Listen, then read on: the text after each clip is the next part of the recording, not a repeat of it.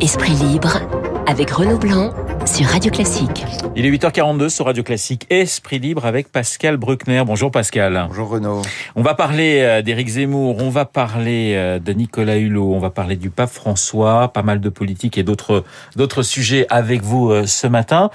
juste un, mot pour pour débuter cet entretien avec cette séquence de la droite hein, qui a amené à la, à la victoire de, de Valérie Pécresse.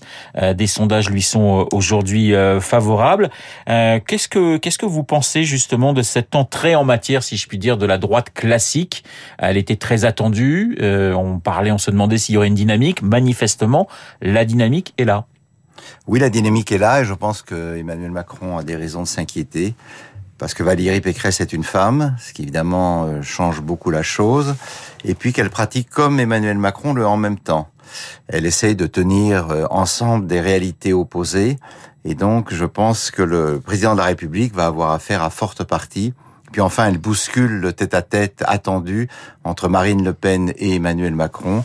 Donc je pense qu'effectivement, c'est l'élément peut-être le plus novateur dans cette campagne. Mais le plus dur commence pour elle aujourd'hui? Ah ben oui, le plus dur. À partir du moment où vous ne bénéficiez plus de l'effet de surprise et vous rentrez dans le dur, euh, effectivement, le, la magie s'effrite. Et là, vous êtes confronté aux attentes des électeurs qui vont vous reprocher telle ou telle prise de position, puisque euh, Valérie Pécresse est à la fois la manif pour tous, elle a signé il y a 12 ans un texte euh, néo-indigéniste, néo-colonialiste, enfin néo-décolonial, qui lui est vertement reproché par euh, les, les, éléments les plus durs de son parti. Ce qui est assez intéressant, et on va parler d'Éric Zemmour dans un instant, c'était la, la réaction de Ségolène Royal, qui applaudissait euh, la victoire de, de, de, Valérie Pécresse et qui disait bah, derrière elle vous aviez tous les, les hommes politiques de droite qui faisaient bloc. Or moi à mon époque en 2007 j'étais toute seule, il y avait aucun socialiste derrière moi. Ça veut dire qu'aujourd'hui, la société a changé parce qu'il y a Valérie Pécresse, Marine Le Pen, il y a aussi Anne Hidalgo, euh, Nathalie Arthaud, c'est-à-dire qu'on a de nombreuses candidates femmes à la présidentielle.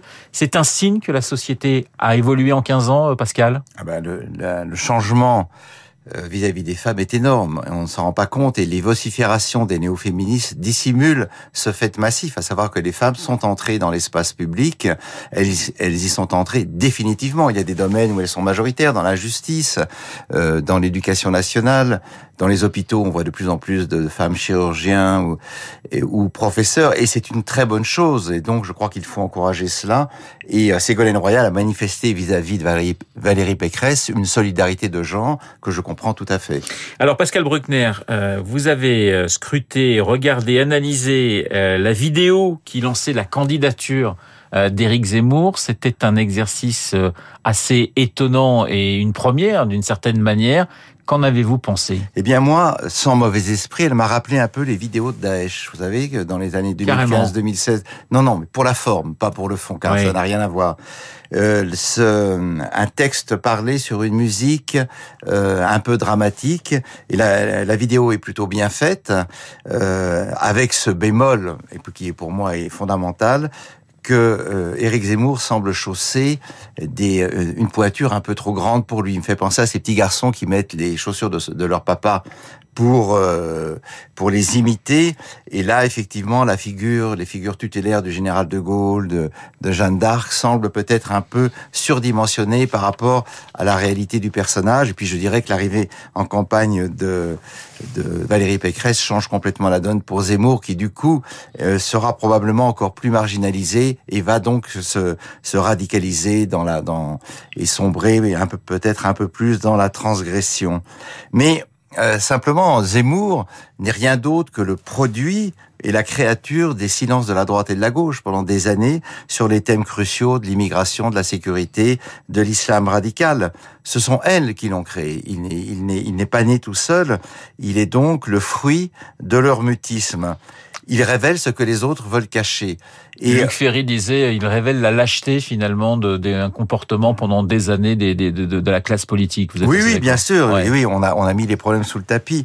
alors, vous savez, il y a une, un article d'Ariane Chemin et de Ivana Trippenbach dans Le Monde euh, où euh, ces deux journalistes accusent un certain nombre d'intellectuels, Jacques Julliard, Luc Ferry, Michel Onfray, Alain Finkielkraut, mais aussi Alexis Brézet et Vincent Trémollet de Villers de, du Figaro, de complaisance et de bienveillance secrète vis-à-vis de Zemmour. Euh, et alors on pense là au proverbe chinois, quand le doigt montre la lune, l'idiot ne voit que le doigt.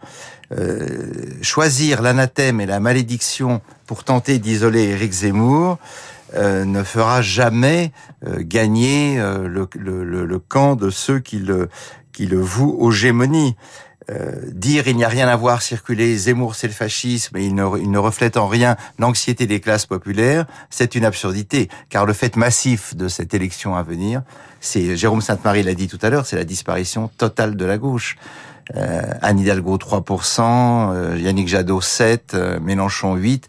La gauche est morte et c'est une très très mauvaise nouvelle pour la France car la France a toujours marqué, a marché sur les deux béquilles de la droite et de la gauche. Pascal, est-ce que finalement euh, ce qu'on voit, la violence qu'on voit autour d'Éric Zemmour, alors qui est euh, contre Éric Zemmour et qui quelquefois est entretenu hein, par euh, les sympathisants d'Éric Zemmour. Est-ce que ça ne vous rappelle pas les années 80 avec Jean-Marie Le Pen et la diabolisation qu'on en avait fait à cette époque-là?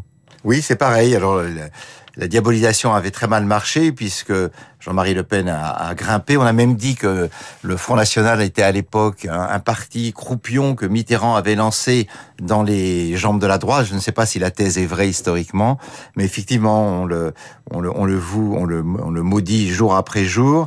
Mais euh, encore une fois, l'élection de Valérie Pécresse à la tête des Républicains va, je pense, un peu plus marginaliser Zemmour, qui risque de connaître la Bérésina avant même d'avoir traversé Austerlitz. Et pourtant, 12 000 euh, de ses sympathisants à Villepinte pour son premier euh, meeting, euh, ça a aussi surpris quand même pas mal de monde.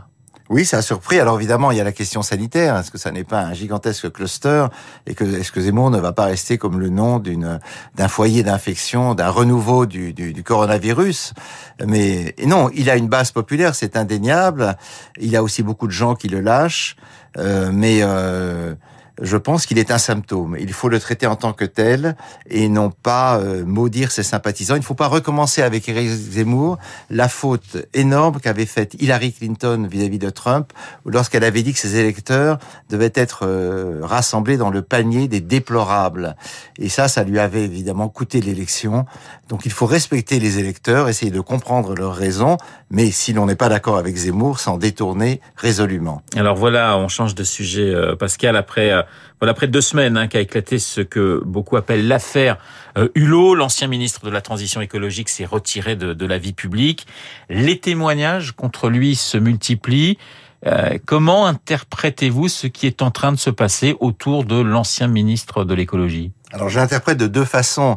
Je pense qu'il y a, il est toujours très positif que des femmes qui ont été victimes de harcèlement se déclarent et brisent le mur du silence. Donc sur ce plan-là, on ne peut qu'être d'accord avec euh, le mouvement féministe tout abus de pouvoir dans le domaine érotique est effectivement insupportable, mais en même temps, là je vais faire du Macron ou du Pécresse, je me demande si on n'a pas euh, ouvert une nouvelle saison de la chasse, non seulement vis-à-vis de Nicolas Hulot, mais vis-à-vis d'autres. On sait que le 8 novembre, Libération avait publié les photos de huit femmes qui accusaient Patrick Poivre d'Arvor de, viol et de harcèlement. Parce que derrière les, les, grandes affaires médiatiques, il y a aussi les affaires qui ont été jugées et qui, euh, pour un certain nombre de militantes néo-féministes, ne sont pas réglées. Je pense à deux cas très précis à Ibrahim Malouf, le trompettiste, et à Philippe Cobert. Ibrahim Malouf a été accusé par une jeune femme, une jeune fille de 14 ans, la fille de ses amis, euh, de, de l'avoir violée. Et donc l'affaire avait fait grand bruit à l'époque. Et euh, un ou deux ans après, la jeune fille a reconnu avoir menti. Ibrahim Malouf s'étonne que la presse n'ait pas relaté euh, sa réhabilitation, mais que son image d'abuseur de, de, de jeune fille reste toujours prégnante. L'autre cas, c'est Philippe Coubert. c'est plus, encore plus grave. Une de ses fans l'a accusé d'être un prostitueur, c'est-à-dire de tuer des prostituées, de les enterrer sous son plancher. Elle a été confondue. Une plainte euh, pour diffamation est déposée contre elle. Mais quand Philippe Coubert va faire des spectacles en province ou à Paris, il est toujours accueilli par des hordes de pancartes qui le traitent de, de tueur et de violeur. Ce qui veut donc dire qu'il n'y a plus d'autorité de la chose jugée, qu'à partir du moment où vous êtes accusé, vous êtes automatiquement condamné, ce qui est effectivement extrêmement grave, euh, puisque la, justice doit le céder à la fureur des justicières. Alors, ce qu'on peut quand même aussi vous, rétorquer, euh, Pascal, c'est que euh, dans le cas de, de, de Cobert, par exemple, c'est une personne, c'est la parole d'une personne contre une autre personne. Là, c'est vrai qu'avec Nicolas Hulot, il y a une multiplication de témoignages et il y a aussi surtout des proches qui aujourd'hui disent c'est vrai qu'on savait des choses et qu'on a préféré fermer les yeux. Ah bien sûr, mais c'est souvent le cas. C'était un peu le cas avec l'affaire Epstein avec euh, et avec d'autres. Mais pour l'instant, euh, il faut encore euh, brandir. Je suis désolé de de dire, la vieille présomption d'innocence contre lequel beaucoup de féministes s'insurgent en disant que c'est un argument de lâcheté.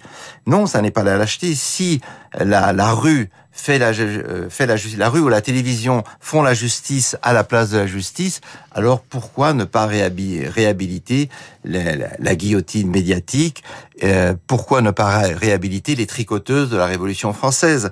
Donc on en est un peu là, parce que il faut dire quand même une chose, c'est que les néo-féminismes peut tuer, il peut détruire. Je prendrai deux cas. Éric Brion, accusé par Sandra Miller, Muller, il y a quelques années, de lui avoir fait des propositions indécentes, a été, a vu sa vie complètement ravagée. Il a perdu son travail, ses amis.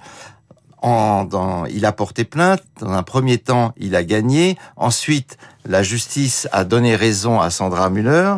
Mais euh, il y a un autre cas, c'est celui du chef japonais Taku Sekin, qui s'est suicidé. C'est un jeune espoir de la cuisine japonaise qui était venu s'installer en France après le lynchage médiatique qu'il a subi et des accusations de harcèlement sexuel. Donc le grand défi euh, pour euh, les, ces affaires-là, c'est comment lever la chape de plomb du silence qui entoure des personnalités médiatiques sans sombrer dans l'inquisition et dans la chasse aux sorciers. Et là-dessus, je pense que celles qui en parlent le mieux, ce sont les femmes elles-mêmes. D'abord, il faut, euh, je voudrais signaler le livre de Sabine Procoris, Le Mirage MeToo, qui est excellent sur ce domaine-là. On l'a reçu. Hein, le, un autre livre de, à votre place dans voilà, le classique il y a quelques semaines. Un autre livre de Marie Dosé, qui est une pénaliste, euh, qui s'appelle, qui, qui sur la prescription, où elle s'inquiète de l'allongement de la durée de prescription sur les crimes.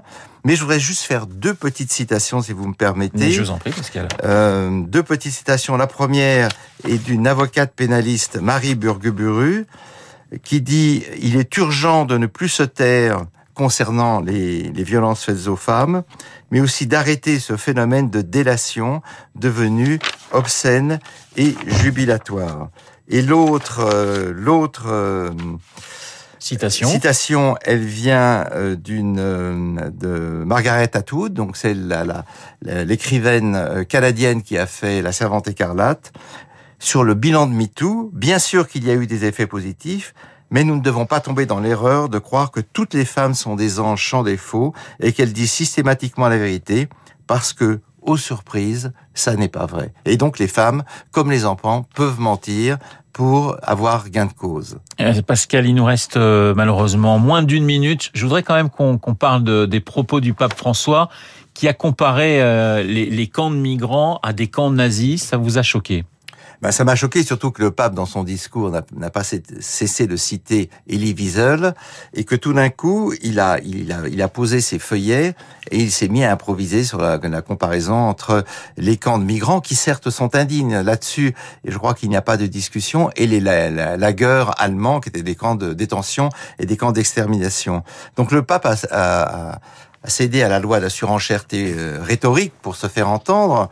Euh, je ne crois pas du tout que cela aide la condition des migrants, mais surtout la, la question que je me pose, c'est comment un homme qui est à la tête d'une institution en pleine faillite morale, qui a laissé faire pendant des, des, des, années des années des actes de pédophilie et de violence envers les enfants, les femmes et les, et, les bonnes sœurs, parce qu'il y a ça cet aspect-là, comment peut-il encore donner des leçons de morale au monde? Il sanctionne Monseigneur au petit qui a eu le malheur, quel crime abominable de coucher avec une femme en 2012. En revanche, sur la pédophilie, il a dû se faire longuement tirer l'oreille.